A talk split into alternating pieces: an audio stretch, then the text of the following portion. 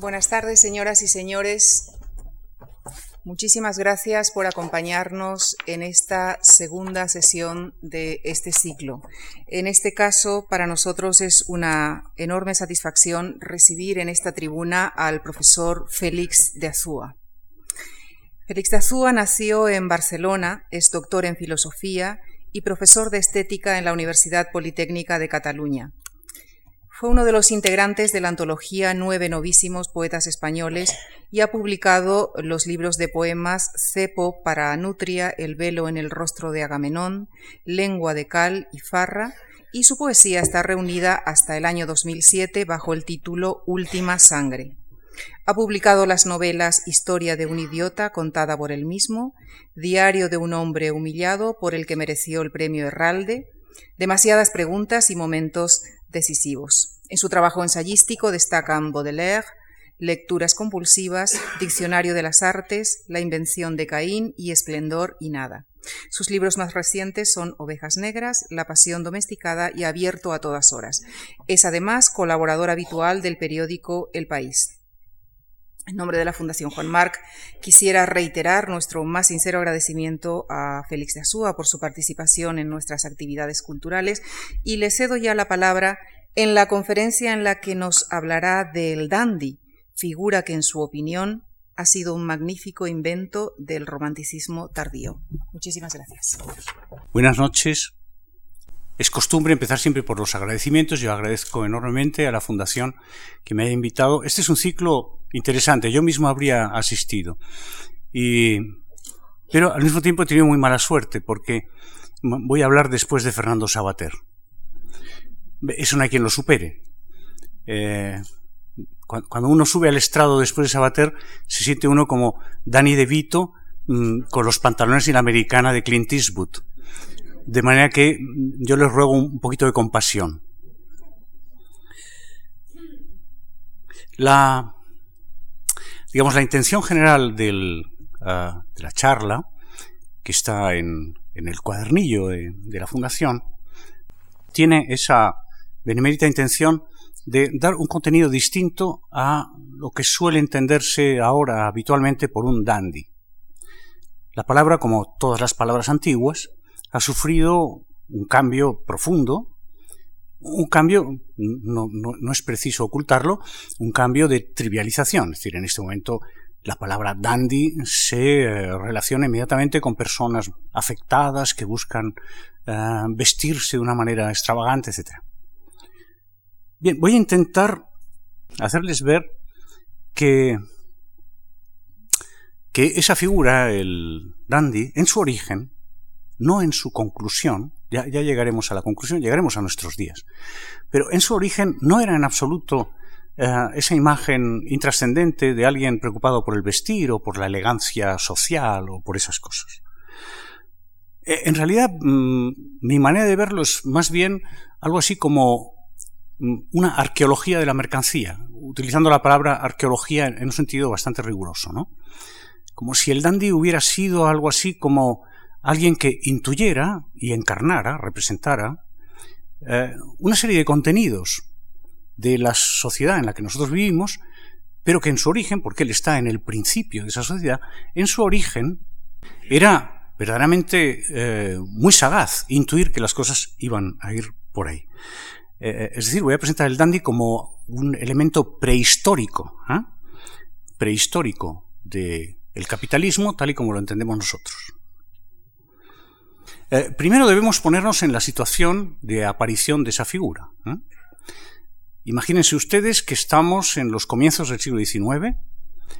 Eh, a mis alumnos siempre tengo que decirles más o menos cuándo fue la Revolución Francesa. En la actualidad hay muy pocos alumnos que sepan, cuándo fue la Revolución Francesa. Pero pónganse ustedes en la Europa que nace a partir de, las de la derrota de Napoleón en Waterloo, es decir, en el Congreso de Viena, 1814. Es un, es un continente que va a cambiar de aspecto absolutamente en un periodo muy rápido. Todavía en 1814 estamos en un mundo antiguo. Un mundo antiguo quiere decir que, por ejemplo, quien se traslada de París a Lyon o de Madrid a Sevilla, utiliza todavía los medios que utilizaba Julio César y Jesucristo. La velocidad es la misma. La velocidad con la que podían hacer esos trayectos Jesucristo o Julio César es exactamente la misma que en 1814. Es decir, el caballo, si es por tierra, la navegación a vela, etcétera, etcétera. En muy poco tiempo, en 50, 60 años, eso va a cambiar radicalmente. ¿eh? Va a comenzar por el invento de la locomotora, luego, y la aplicación de la locomotora, el, la navegación a vapor, etcétera, etcétera, hasta llegar a nuestros días, en que ya saben ustedes todo lo que hay. Por lo tanto, hay que ponerse en ese momento. Es un momento en el que, de una parte, se ha destruido el mundo antiguo. Los franceses les han cortado la cabeza a los representantes del mundo antiguo, pero a través de las guerras napoleónicas eso ha llegado a toda Europa y América, la América de las colonias, ¿verdad? Y en Inglaterra, aunque parece que todavía sobreviva un resto de mundo antiguo, no es verdad. Cuando se producen cataclismos de ese tipo, suelen ser cataclismos eh, externos e internos. Y en Inglaterra se produce exactamente el mismo proceso con otros, con otros mecanismos, el mismo proceso de transformación de todos los valores, porque de lo que estamos hablando es de la aparición de una sociedad, la sociedad burguesa, la sociedad revolucionaria, en la que se van a transformar todos los valores. Cuando, cuando les digo que se transforman todos los valores, eh, hablo en serio. Mm, piensen ustedes que antes del Congreso de Viena, las sociedades normales europeas y americanas tienen un conjunto de, mm, una jerarquía de valores, como las, como las tenemos nosotros ahora, como en cualquier momento de la sociedad, que eh, están basadas en códigos que, que son milenarios. La dignidad, la honradez, el valor y el coraje en la aristocracia guerrera, mm, todo este tipo de eh, caracteres que prácticamente desde, desde, Grecia, desde la paideia griega hasta la Revolución Francesa, han sido el modelo del comportamiento. Si alguien decía, eh, ¿cómo debe vivir alguien dignamente? Se le decía, pues mira, esto, hay esto y esto y esto y esto y esto. Todo eso desaparece de la noche a la mañana con la Revolución Francesa y con las guerras napoleónicas y en el proceso el inicio del proceso, el embrión del proceso que va a llevar a, las sociedades democráticas y tecnificadas que son las nuestras. Cuando eso sucede, en esas sociedades el desconcierto sobre los valores es absoluto. Naturalmente, esas transformaciones son parciales. Parciales quiere decir que eh, conmueven sobre todo los estamentos más, ¿cómo decirlo?, más al día, más punteros de las sociedades. Luego, las grandes masas siguen viviendo el mundo antiguo, ¿verdad? Estamos hablando de un mundo en el que, eh, en Europa, por ejemplo, el 80% de la población es rural y analfabeta. Por lo tanto, el viejo mundo de los valores, cuando alguien hablaba de en qué consiste vivir dignamente, en qué consiste la virtud, todo eso se ha venido abajo. Se ha venido abajo a una velocidad de vértigo. En su lugar ha aparecido algo que a nosotros nos sorprende que pudiera sorprender, pero en su momento sorprendía, que es la aparición de un elemento que para nosotros es algo tan cotidiano, lo llevamos tan en los genes que nos damos cuenta de su rareza. Lo solemos llamar el dinero. Mm, y no es fácil, mm, la verdad, no es fácil definirlo y saber qué es y cómo funciona.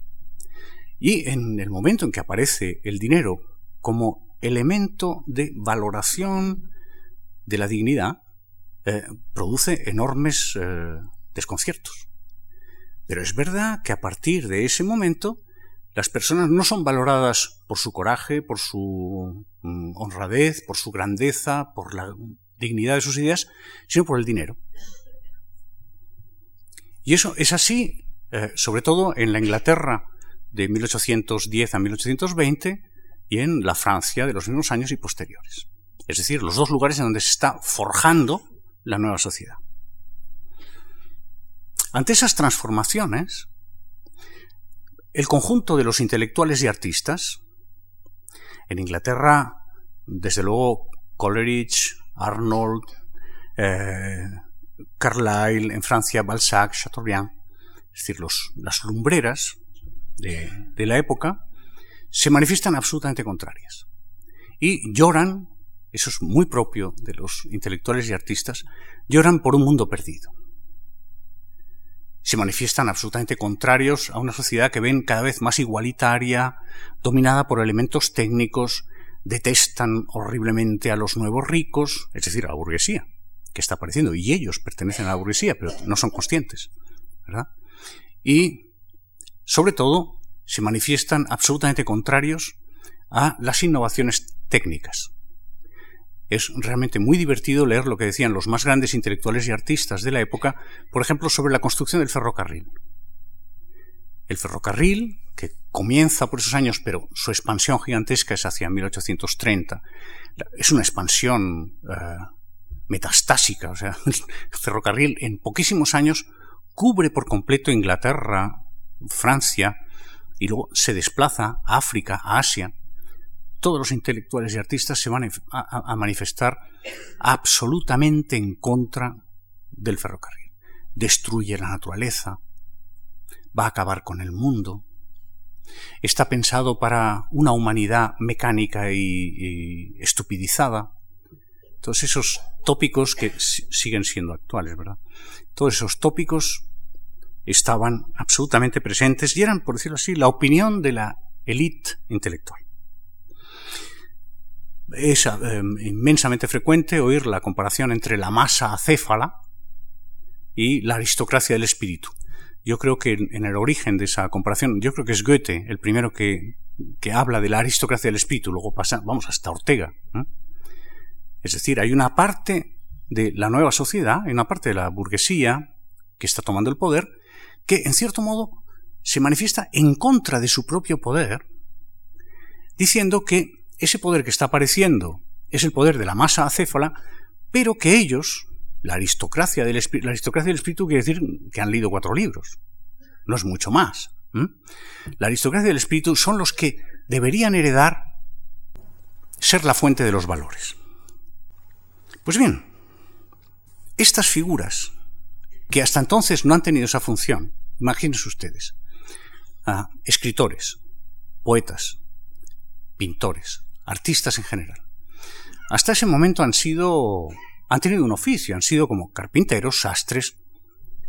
Ahora de pronto se ven imbuidos de un poder nuevo, que es el, de dictar leyes morales. Dado que en esa sociedad han desaparecido los elementos que dictaban la moralidad, fundamentalmente mm, el estamento clerical, y también algunos nobles particulares, aparece un nuevo conjunto de personajes que se atribuyen esa función y que dicen nosotros vamos a decir lo que es moral y lo que es inmoral. En Inglaterra, por ejemplo, Coleridge se convierte en una especie de obispo que ah, va diciendo, o Matthew Arnold, que va diciendo exactamente qué es lo que es moral y qué es lo que es inmoral. ¿Quién le ha dado, quién le ha dado a él derecho a convertirse en lo que antes era un obispo, un papa, etcétera, etcétera? Junto a esta novedad, que es la aparición de unos individuos que se atribuyen la capacidad de heredar, la capacidad de decirle a la gente qué es lo que es moral y lo que es inmoral, intelectualmente, aparece esta figura rarísima, realmente en su momento rarísima, que es el dandy, que viene a decir lo mismo que los otros, pero no desde el intelecto, sino desde el cuerpo, desde el propio cuerpo. Es decir, aparece un individuo que se presenta a sí mismo diciendo cuál ha de ser el aspecto, el comportamiento, el gesto, la actitud de un cuerpo humano en sociedad. No ya un cuerpo aristocrático, no el cuerpo del noble, no el cuerpo del rey, no el cuerpo del duque, no el cuerpo del papa, no, el de los ciudadanos. Evidentemente, cuando aparece los ciudadanos son muy poca gente. Son fundamentalmente la burguesía rica, la alta burguesía, muchos de ellos emparentados con la nobleza en Inglaterra, no en Francia, y mm, eh, una, una capa bastante extensa de las nuevas clases burguesas que están sustituyendo a las clases nobiliarias. Estos individuos se presentan a sí mismos inconscientemente, como escaparates, por una parte, del comportamiento moral, pero un comportamiento moral muy raro, el comportamiento moral del cuerpo. ¿no? Y, de otra parte, como una especie de anuncio, una especie de profecía de lo que va a ser el cuerpo en tanto que mercancía. Nosotros lo tenemos tan asumido que ni nos damos cuenta, pero todos y cada uno de nosotros somos ya corporalmente mercancías, en el sentido de que eh, primero funcionamos como mercancías, pero además incluso llevamos logos, ¿no? un cocodrilo o Adidas o lo que sea.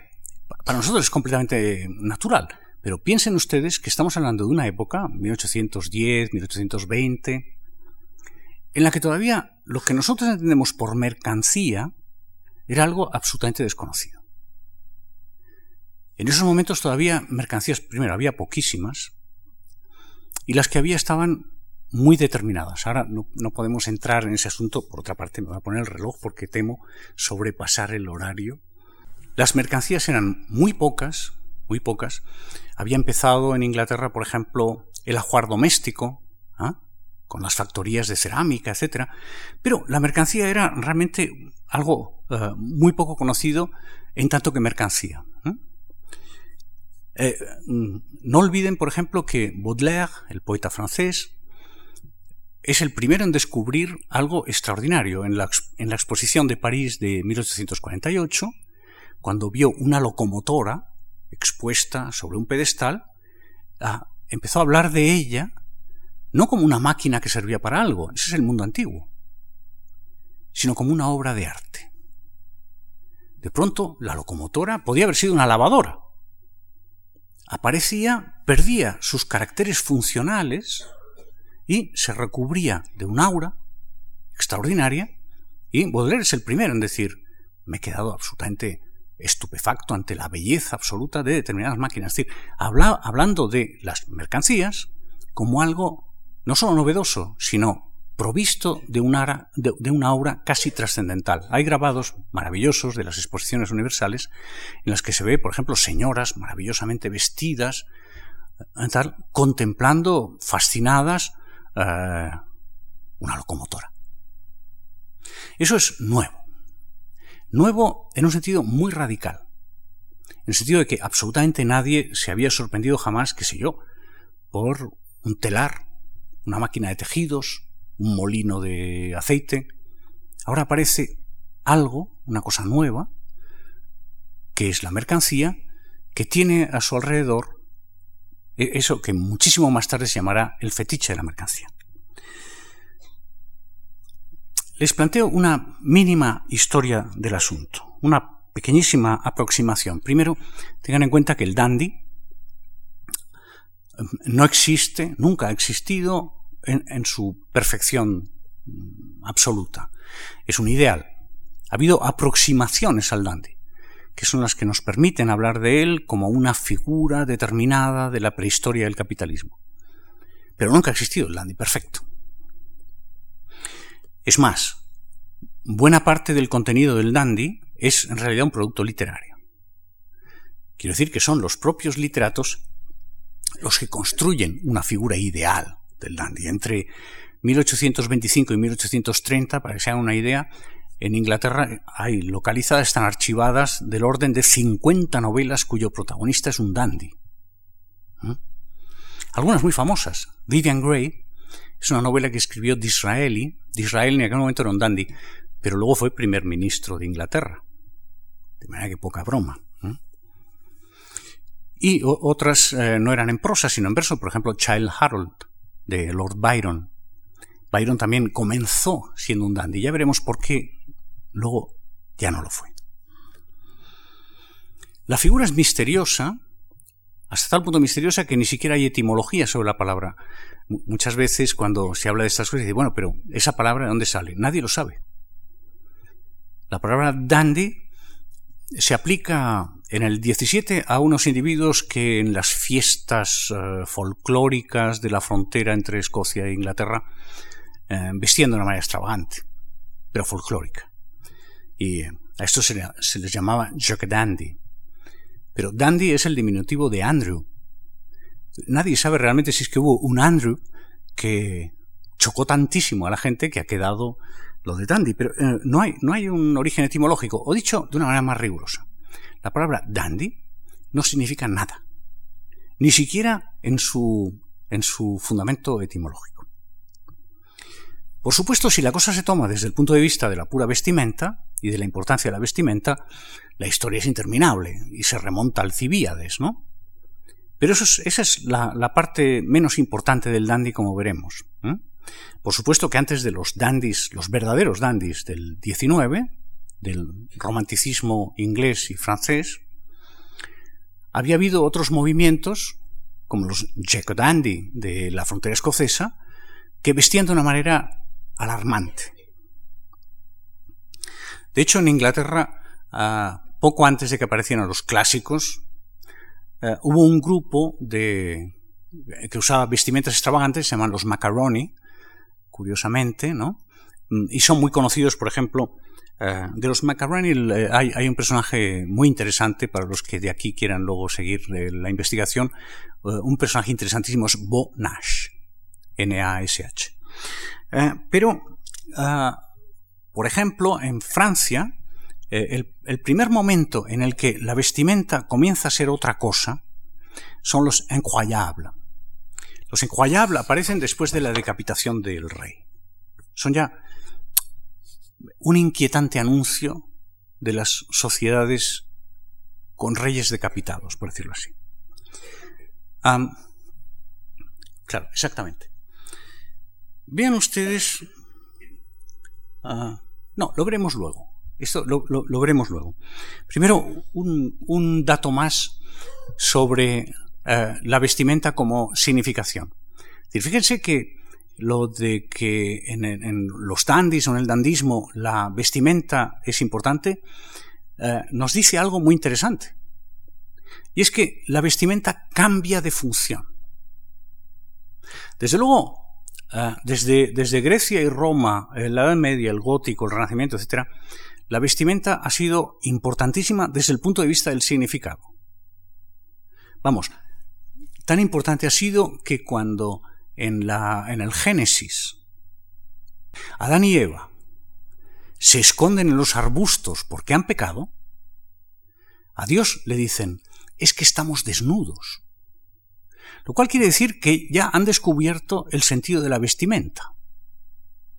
Le dan una importancia a la vestimenta, al vestir, que desde luego antes no existía. ¿Cómo eran antes? Animalitos.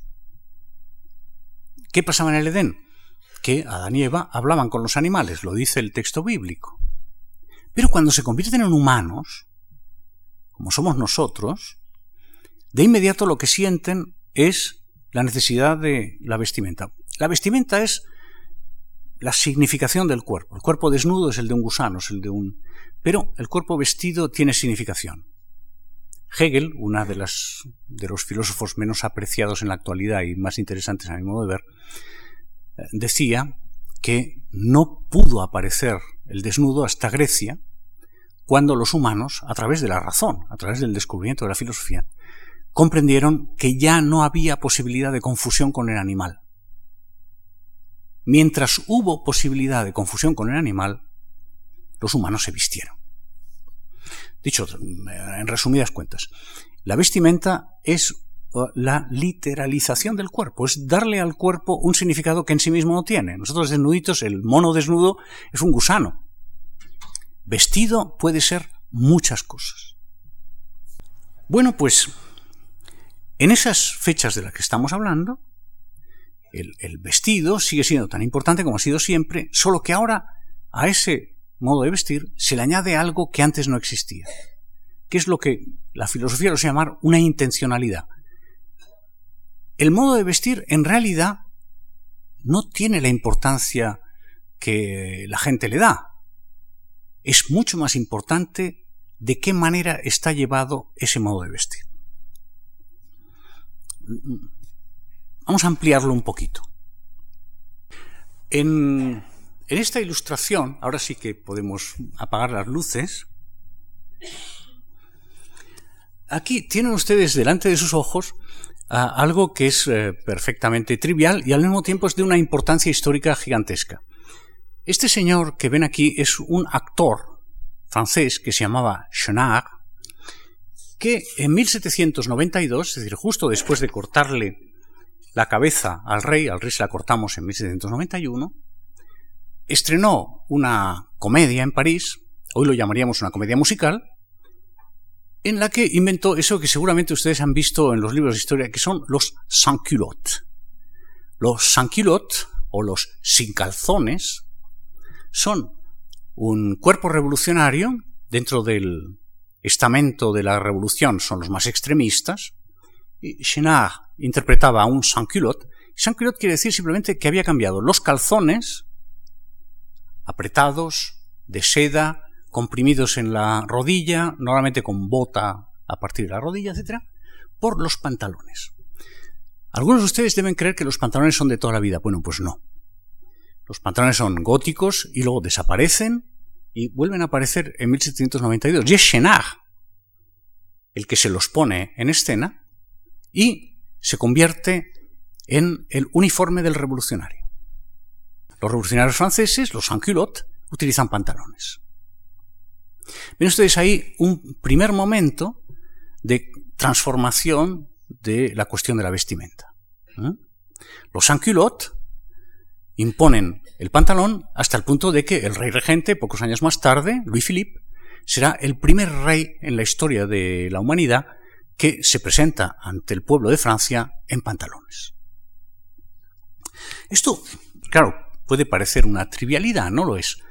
Piensen ustedes, por ejemplo, en, ah, en España, en, particularmente en Madrid, el magismo, después de la, de, de la, de la guerra contra el francés, la aristocracia asume el magismo, es decir, se visten de proletarios, entre comillas, porque naturalmente, aunque imitan la manera de vestir del pueblo, claro, la imitan con unas sedas con las cuales cualquier proletario viviría diez años. ¿no?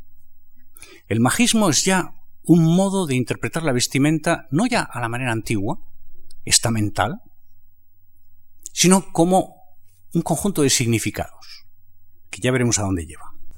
Cuando de estos primeros experimentos, de los incroyables, de los sans-culottes, o de los dandies, luego veréis una, caricatura de los dandies eh, anteriores al dandismo profundo. Cuando llegamos al dandy profundo, por ejemplo, la figura arquetípica es Georg, George Brummel, B-R-U-M-M-E-L,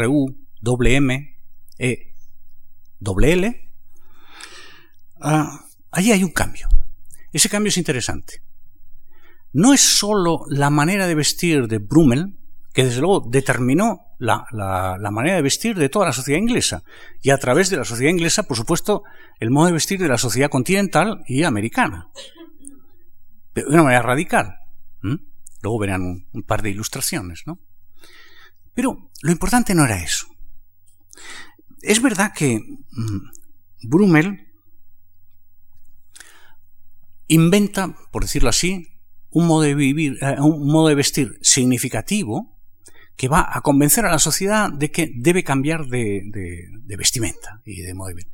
Pero para presentarlo, para que eso tenga el poder que tuvo, el poder de seducción que tuvo, no basta simplemente con salir diciendo, bueno, pues ahora he decidido que la gente mm, va a llevar, en lugar de llevar casacas de seda, va a llevar americanas. No basta. No basta. Y eso es importantísimo para darnos cuenta de la herencia final del dandy, que como veremos son las vanguardias artísticas del siglo XX. No basta con eso. Es necesario que detrás de ello se ponga en marcha, se ponga en funcionamiento un espectáculo, una auténtica representación, prácticamente teatral, ¿verdad?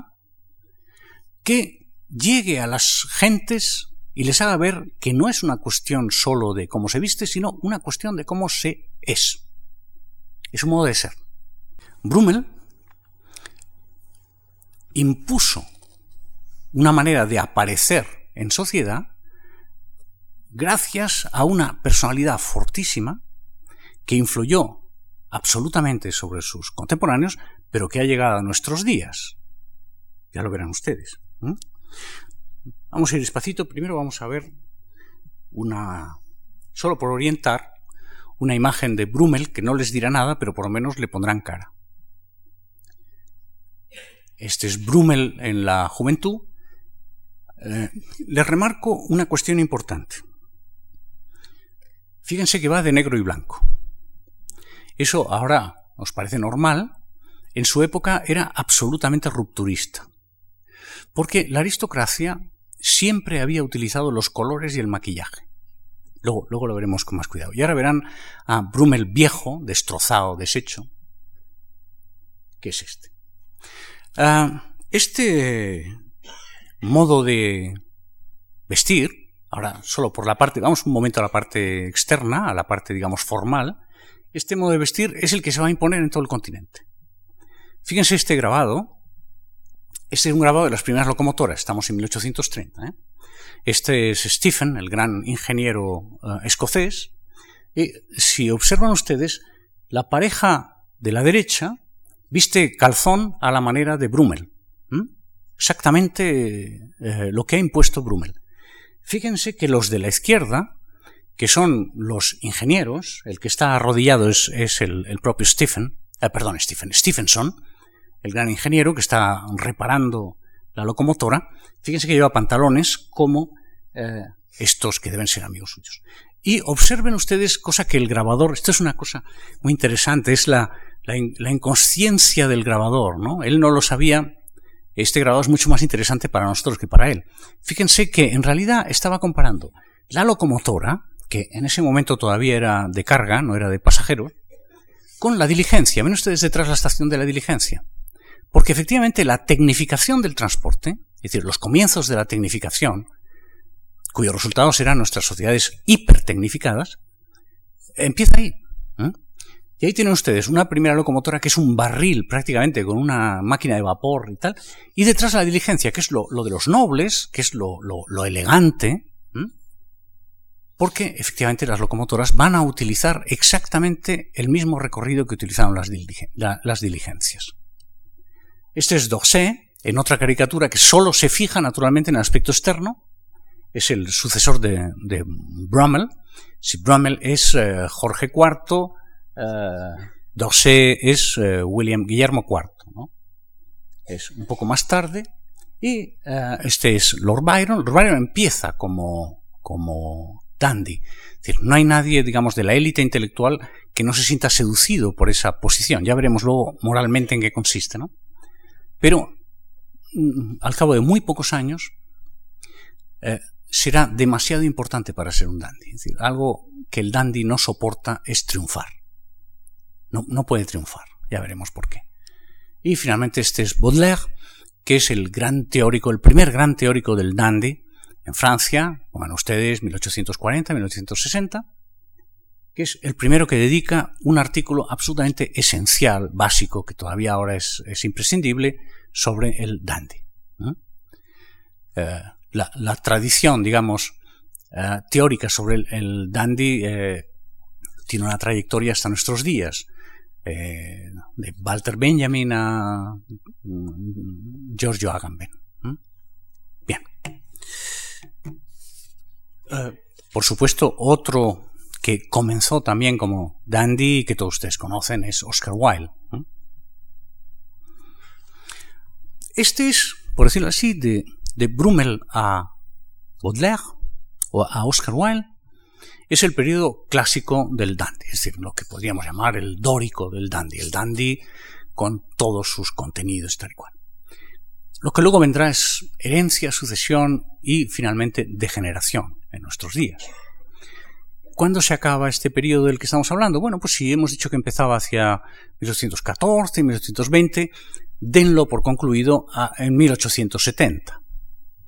En Francia, por la guerra franco-prusiana, las guerras no son exactamente el escenario del dandy. ¿eh? Y en Inglaterra, porque a partir de 1840 la sociedad democrática ha comenzado a cristalizar. Y en el momento en que la sociedad democrática realmente cristaliza, el dandy pierde función. Sobre todo por la aparición de los media. Periódicos al principio y luego radios luego televisión, etcétera, etcétera. Ven ustedes que el dandy eh, es una figura, a mi entender, figura arqueológica que adivina la función que va a tener el porte, el aspecto, etcétera, y una determinada manera de ser, que luego veremos, que va a fructificar de una manera gigantesca, global, cuando existan los medios técnicos necesarios, fundamentalmente la prensa, la radio, la televisión, el cine, etcétera, la fotografía. Pero que ellos no podían ni imaginar. Es decir, es una de esas intuiciones, como a veces escuchando la música de Sibelius o de Mahler, uno dice, pero este hombre está adivinando el cine. Pues sí, es una verdadera adivinanza, es una especie de, premonición. Antes les decía, degeneración en nuestros días, degeneración en un sentido positivo, es decir, que lo que entonces todavía se presentaba con un aspecto elitista, en la actualidad tiene el aspecto de nuestra, nuestra civilización, nuestra sociedad, una civilización de democracia total, tecnificada, con los media, absolutamente todopoderosos, etcétera, etcétera. De manera que, por decirlo así, el dandismo actual, el, modelo del cuerpo como mercancía, se ha degenerado en el sentido democrático, es decir, que ahora el dandismo pues queda en manos de gente como el matrimonio Beckham o, Paris Hilton, ¿verdad? E, ese tipo de, de mercancías, porque realmente son mercancías, es decir, es absurdo considerarlos seres humanos. Piensen, piensen, por ejemplo, en, en, una, en una auténtica, mm, para los que nos dedicamos a estas cosas, una dificilísima de pensar aberración filosófica, que es eso que se llama los derechos de imagen. ¿Qué demonios es esto de los derechos de imagen? ¿Cómo puede uno sacarle dinero al modo que tienen de verle los demás? Evidentemente mi imagen no es mía, mi imagen es de los demás. A uno le ven, uno no se ve. ¿Cómo es posible que eso se convierta en una mercancía? Bueno, pues ahí tienen ustedes el comienzo. Cuando ahora hablamos de derechos de imagen, no crean que su origen está en otro lugar. Los dandies, esos primeros artistas de masas, son los, los que están en el comienzo de ese proceso, que acaba en cosas de una extravagancia atroz. La, posición del, la posición del dandy es realmente una posición comprometida.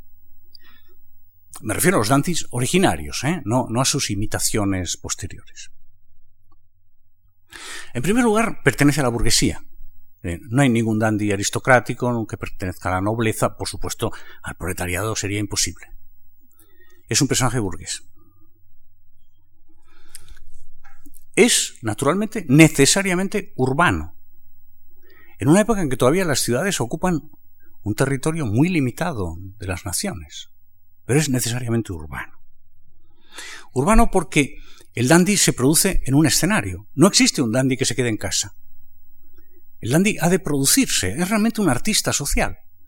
Necesita un escenario. Sus escenarios son unos lugares, los, modernos los llamarían no lugares, los no lugares son no lugares hasta que son lugares, como los clubs en Inglaterra, los bares, las eh, óperas, los lugares en donde la burguesía está como, como en una redoma, está cuajando su identidad. La burguesía no sabe lo que es, no se sabe a sí misma, no lo va a saber hasta. las, democracias eh, técnicas no están un poquito cristalizadas hasta la Primera Guerra Mundial. Estamos hablando de 100 años antes. Son pruebas, son tanteos. ¿ah? Entonces, claro, el, dandy necesita un escenario. El dandy es un actor que actúa ante un escenario. En eh, Londres son esos clubs que salen en las novelas de Dickens, ¿no? El, uh, el Boodles, el Brooks. Y en el Jockey. En eh, Francia es lo mismo, ¿no? El Tortoni. Esos clubs que aparecen en las novelas de la época, donde va la élite, una élite burguesa ya, no aristocrática, ¿eh? a mirar y a imitar. Claro, decimos, es un fenómeno urbano, sí, un fenómeno urbano, pero limitado a Londres y París. ¿Hay dandis rusos? Sí.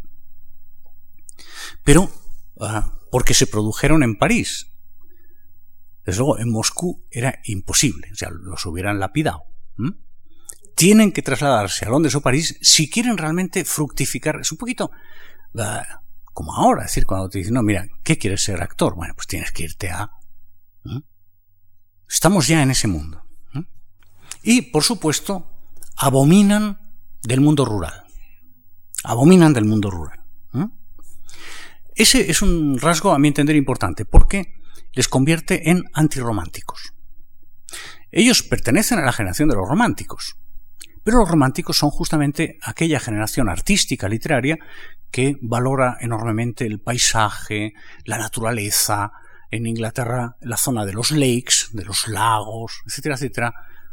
Bueno, ellos son todo lo contrario, abominan de eso.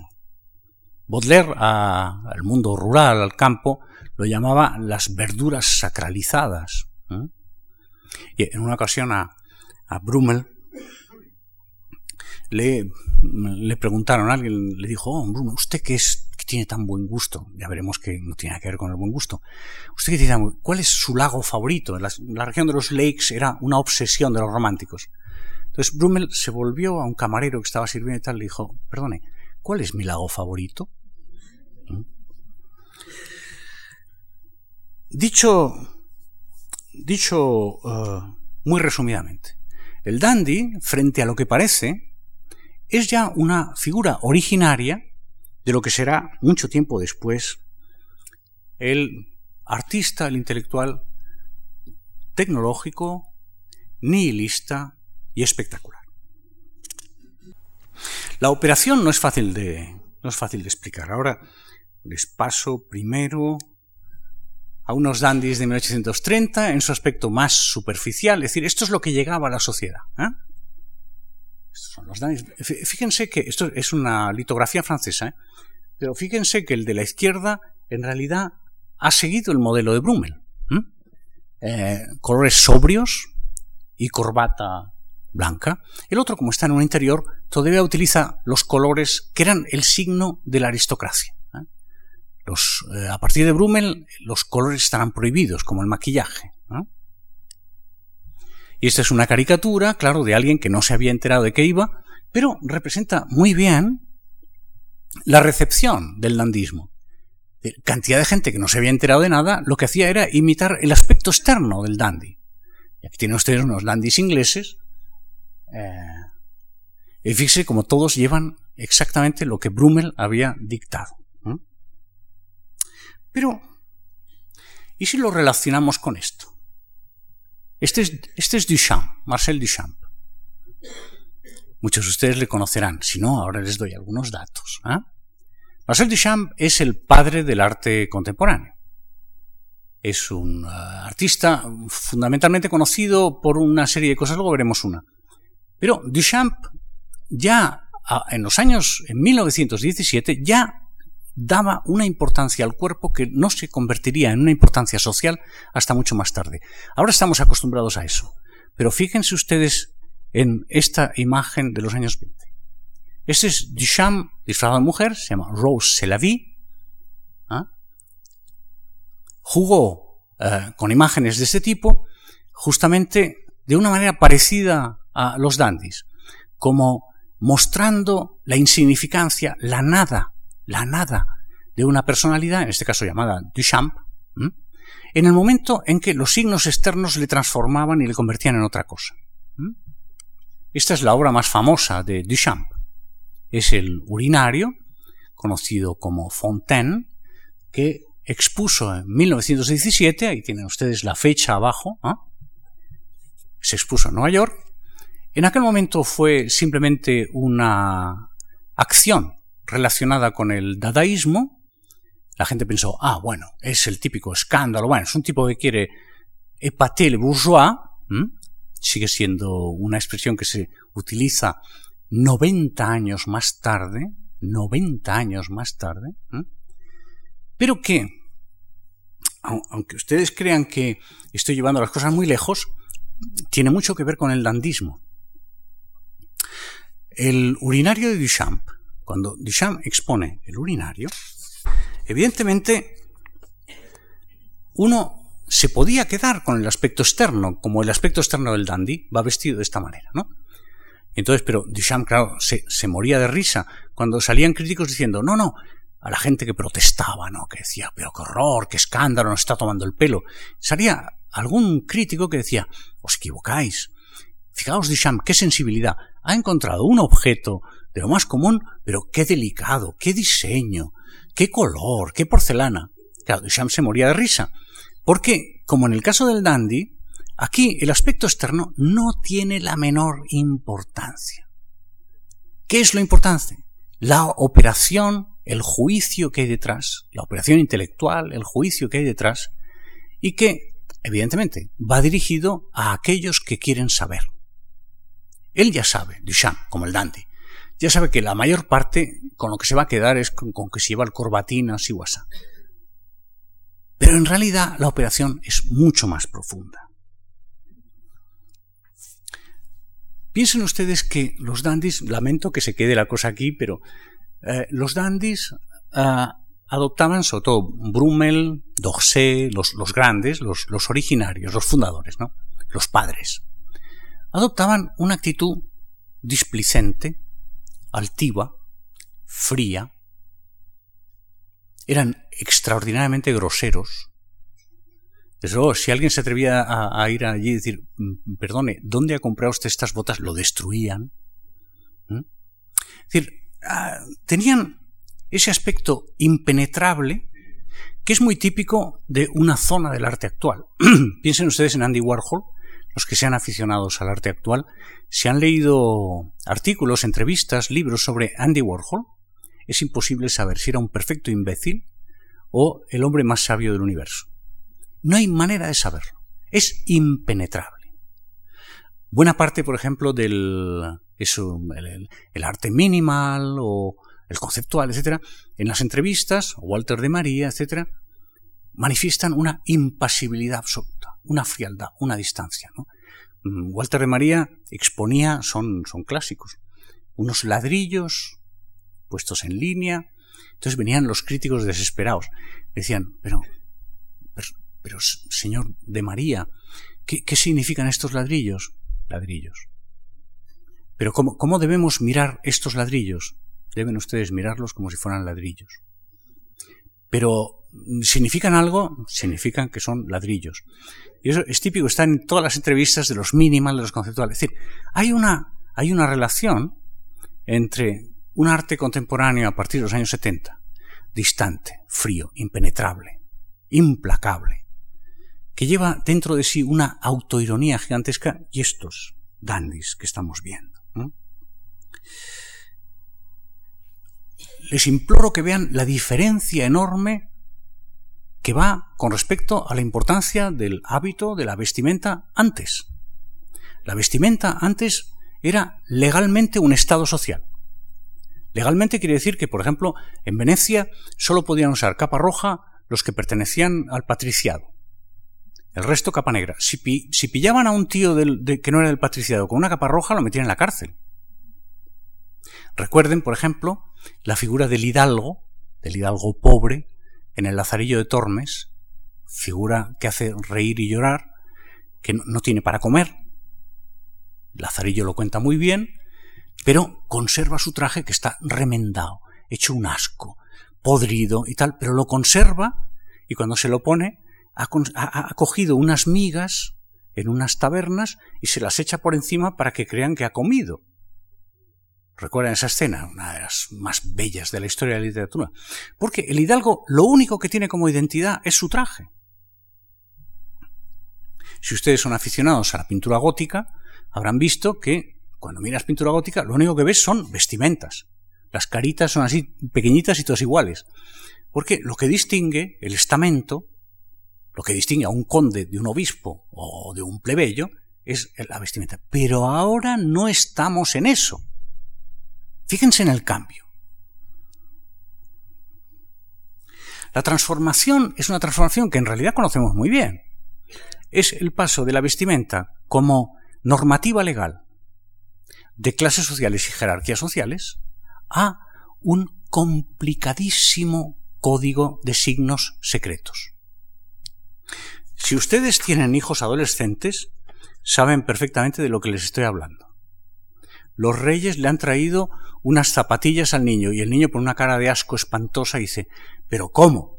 Los reyes me han traído unas Brent Fran cuando en realidad lo que ahora se lleva son las Lux. Y se desespera y llora.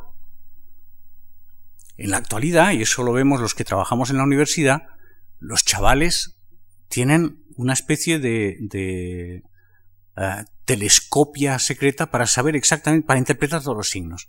Eso es lo que los dandies ven, que la vestimenta en una sociedad no estamental, sino democrática, se va a convertir en un, en un conjunto de códigos, en una especie de código de barras que uno se va a poner.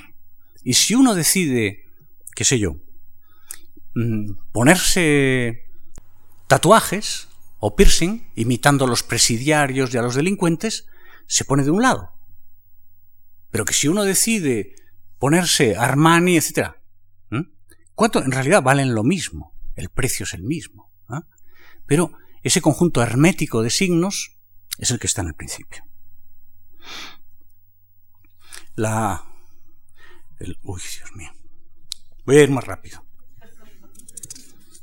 Quería ahora haberles dicho dos palabras sobre por qué el dandy trabaja para el escenario, para la opinión pública, ¿no? Y relacionarlo con aquello que Nietzsche eh, anunció, que dijo, en las sociedades democráticas a las que vamos, la superficie es lo más profundo.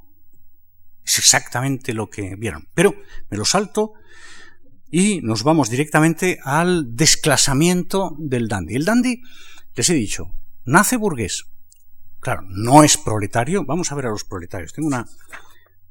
Tengo un, par de diapositivas que merecen la pena porque en la actualidad es muy difícil diferenciar a un proletario. Desde luego, yo en mi clase tengo 300 alumnos. No les podría decir quién es proletario, quién es campesino, quién es burgués, quién es funcionario o, hijo de, ¿no? Es imposible. Pero en la época en la que estamos hablando, y más tarde, sí. La burguesía. Es perfecta prácticamente todos los seriales de la BBC continúan manteniendo este código. El proletariado. No puede ser más distinto. Piensen ustedes, ahora nota pie de página, pero me estoy pasando de la hora como un loco, que el proletariado no va a adquirir significación hasta que se invente el arte proletario, que son jóvenes y, y jóvenes musculosos, sosteniendo hoces y martillos en pedestales enormes, esa cosa ciclópea del arte proletario, de grandes eh, naves gigantescas donde caen chorros inmensos de hierro fundido, etc. ¿eh? Pero de momento no tiene representación. Pues bien, el dandy no es ni de unos ni de otros, pero con una particularidad. No es proletario, no es noble, pero odia a su propia clase, odia a la burguesía a la que pertenece. Se sitúa en una tierra de nadie, peligrosísima, por eso les decía antes que es el primer artista de masas, realmente vive una vida peligrosa y acaba siempre trágicamente. El dandy verdadero, el falso no, el falso dura Ah, bueno, en fin, le dan homenajes, los ministros le, ponen condecoraciones y tal, pero el dandy verdadero muere siempre trágicamente. Bueno, muere, se extingue trágicamente. Porque la intencionalidad es básica. Para dar contenido moral a su figura, llega un momento en que tiene que romper los límites de la clase a la que odia. Y eso es lo que hará. El dandy verdadero llega un momento en que se da cuenta que tiene que autoinmolarse porque si no, su enseñanza ha sido perfectamente inútil. Nada menos que Sartre, en un artículo muy bueno, decía que eh, el dandismo era un suicidio lento, como el de los samuráis. Los samuráis son unos dandis absolutos. Es decir, dar contenido, ritual, poner signos a la nada absoluta de la muerte, eso es dandismo, claro. Pues Brummel acabó, Brummel consiguió muchísimo poder porque su protector era el, eh, esto, el duque de, Gales, que luego fue Jorge IV, claro, el rey.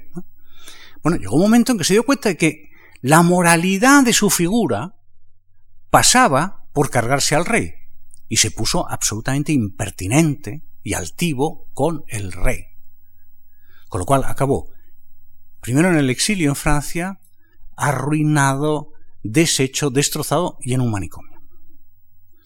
Byron empezó de dandy, pero luego se tomó en serio a sí mismo y se convirtió en un gran poeta. Precisamente es absolutamente imposible que un dandy haga algo útil.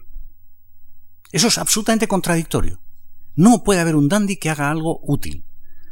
Byron uh, se convirtió en el gran escritor inglés del XIX, pero siguió creyéndose su leyenda. ¿Cómo acabó? En Grecia, estafado. Saben ustedes que Byron fue, lo envió el gobierno inglés para llevar armas al ejército revolucionario griego. Lo primero que hizo el ejército revolucionario griego fue venderse las armas a los turcos, cosa muy típica de los revolucionarios, y él murió en Missolonghi, pero de, fiebres. La, muerte más ridícula que puede tener un héroe. Baudelaire, en la ruina, afásico, deshecho, destrozado. D'Orsay, en la miseria. Robert de Montesquieu, la figura que utilizará Proust para construir el barón de Charlus. Desahuciado, eh, un final espantoso. Barbet d'Orbilly, otro de los dandis famosos franceses, muñeco grotesco. Al final de su vida es un muñeco está, lo, lo tenían que cerrar su familia bajo llave. Es imposible que el, es imposible que el dandy tenga un final feliz, ni siquiera un final cómodo. Dandy tiene un final trágico, porque su figura está sustentada sobre una moralidad. Si fuera simplemente ponerse una corbata, comprenden ustedes, eso, por Dios, lo puede hacer cualquiera. La gracia de los, los originarios dandy es que son figuras morales. Morales y artísticas, cuyo final trágico justifica aquello que puede parecer trivial. Bueno, terminemos con la figura del dandy en la actualidad, más o menos, ¿no? Más o menos. Me tengo que saltar un, un montón de cosas bien hecho, me las salto, me las salto. Ah, hay, una, parte que me la tenía reservada muy buena, que es el dandy como rebelde integrado, que es una cosa muy actual, es decir, esos dandis que aparecen como gigantescos, rupturistas, negativos, revolucionarios, tal, pero subvencionados por el Estado, ¿no? Pero me lo salto todo, me lo salto todo. me lo salto todo. Sí, pero son, son ocho y media, no puedo. Eh, concluyo, concluyo. Ah, Han visto ustedes que la intención de la charla era mostrar una figura que muchas veces parece de cromo, de ilustración, ¿no? Pero tiene una profundidad, una profundidad que se ha perdido, realmente se ha perdido completamente. Voy a, voy a, pasar un par de ilustraciones. ¿Se acuerdan ustedes de James Dean? Alguno de los aquí presentes todavía se acuerda. Esto era todavía cuando el dandismo todavía tenía algunos contenidos morales. James Dean, que lo he traído porque marcó a mi generación, es decir, todos íbamos apoyándonos en farolas y cayéndonos por los suelos y con un cigarrillo en la boca, porque sabíamos que no era llevar el, el abrigo de esta manera, no, sabíamos que detrás había una posición moral. Lo que nos fascinaba de James Dean no era el aspecto externo, era su constitución moral. Y por eso le seguíamos. Todavía en los años 50, 60, ven ustedes, todavía es posible atisbar en qué había consistido el dandismo. Hoy ya no. Esta es la simpática Paris Hilton. Yo le tengo una gran simpatía, lo debo reconocer. Me cae muy bien. Pero, ah, claro, veo en ella, por decirlo así, el final de una estirpe, ¿no? El final de una, de una especie. Ah, en verdad, le tengo simpatía porque lo ha hecho bien. Era una mujer que estaba destinada a ser una nulidad, era una mujer muy rica, hija de una gente muy importante, y la pobre, desde muy joven, decidió que iba a dar una lección moral a la sociedad.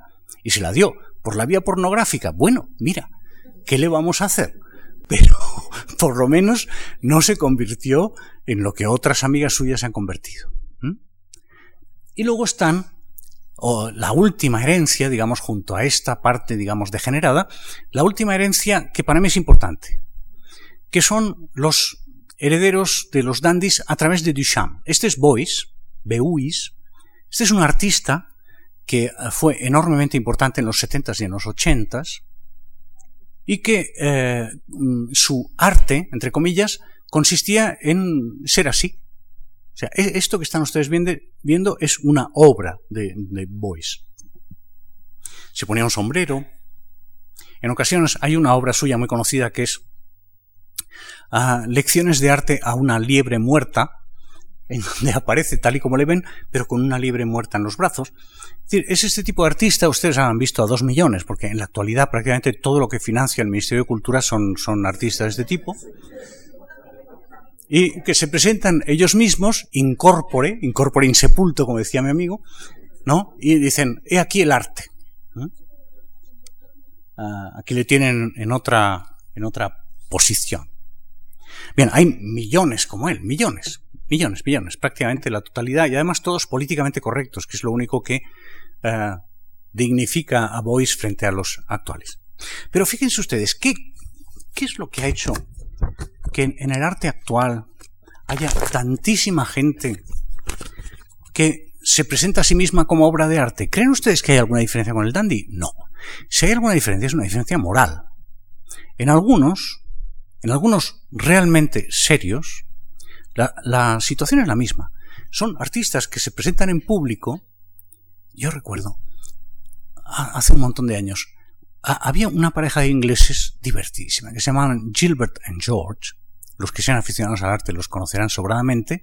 Son una pareja de señores que se presentaban y se ponían encima de unas tarimas, ellos dos, y estaban ahí quietos como las estatuas de la Rambla de Cataluña, de, Barcelona, estas cosas de, que luego, claro, mm, em, no se sabe por qué una cosa es arte tremendo y otra cosa es folclore, pero entonces se ponían allí. Eh, yo los vi en, en, la documenta de Kassel, en el año 72. Bueno, han seguido los tíos. Todavía ahora son dos vejestorios una cosa patética, todavía siguen subiéndose, tienen que ayudarles para subirse a la tarima y tal, y están allí, y yo, les tengo un cariño atroz, porque estos, como tantísimos otros artistas eh, de lo que llamamos arte contemporáneo, arte actual, encarnan en su propio cuerpo los contenidos del arte. No, no es distinto del, del dandy, ¿eh? no es distinto. ¿Qué están diciendo? Están diciendo, todos y cada uno de nosotros si aceptamos unas constantes morales, encarnamos, somos el arte, somos el significado, somos, somos un signo viviente. Es verdad que ese signo, en el caso de los artistas, en realidad está representando la muerte, es decir, la desaparición del arte en un sentido clásico. Pero, a pesar de todo, son héroes de esto. Yo cuando pienso en Gilbert George, uno debe tener nietos el otro seguramente y tal, y se reúnen para ir a Basilea, hay una feria y van allí, hola George, hola tal, ¿cómo estás? No, tengo la próstata muy mal y tal, y siguen subiéndose allí y tal, son como los dandies, héroes de una cierta moralidad social. Muchas gracias.